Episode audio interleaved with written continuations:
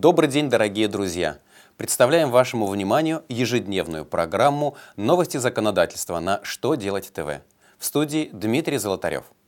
В этом выпуске вы узнаете, можно ли плательщику ЕНВД доначислить НДС, как заказчики будут регистрироваться на официальном сайте госзакупок, по каким правилам будут предоставляться услуги телефонной связи. Итак, обо всем по порядку.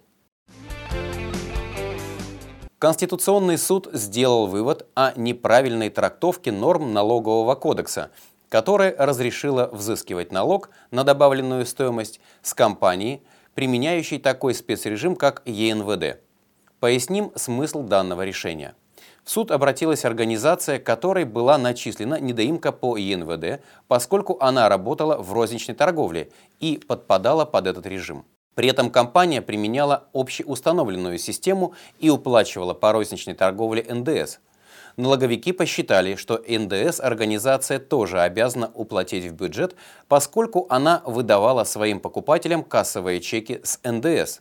Рассматривая дело, высшие судьи отметили, что обязанность уплаты НДС возникает только при выставлении покупателю счета фактуры – как известно, этот документ служит основанием для применения вычета по НДС.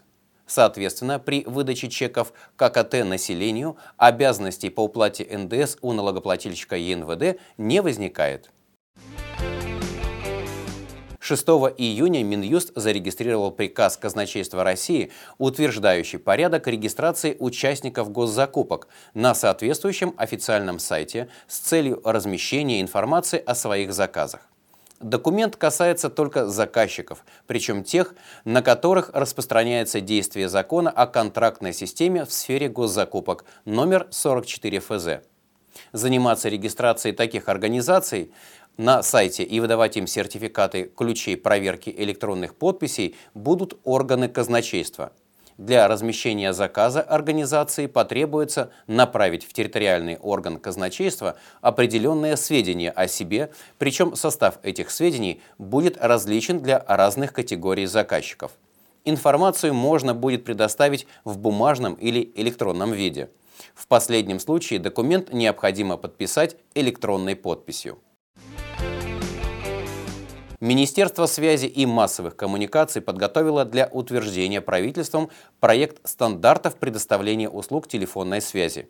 В документе расписаны правила переноса номера в случае, когда гражданин решает заменить своего оператора связи.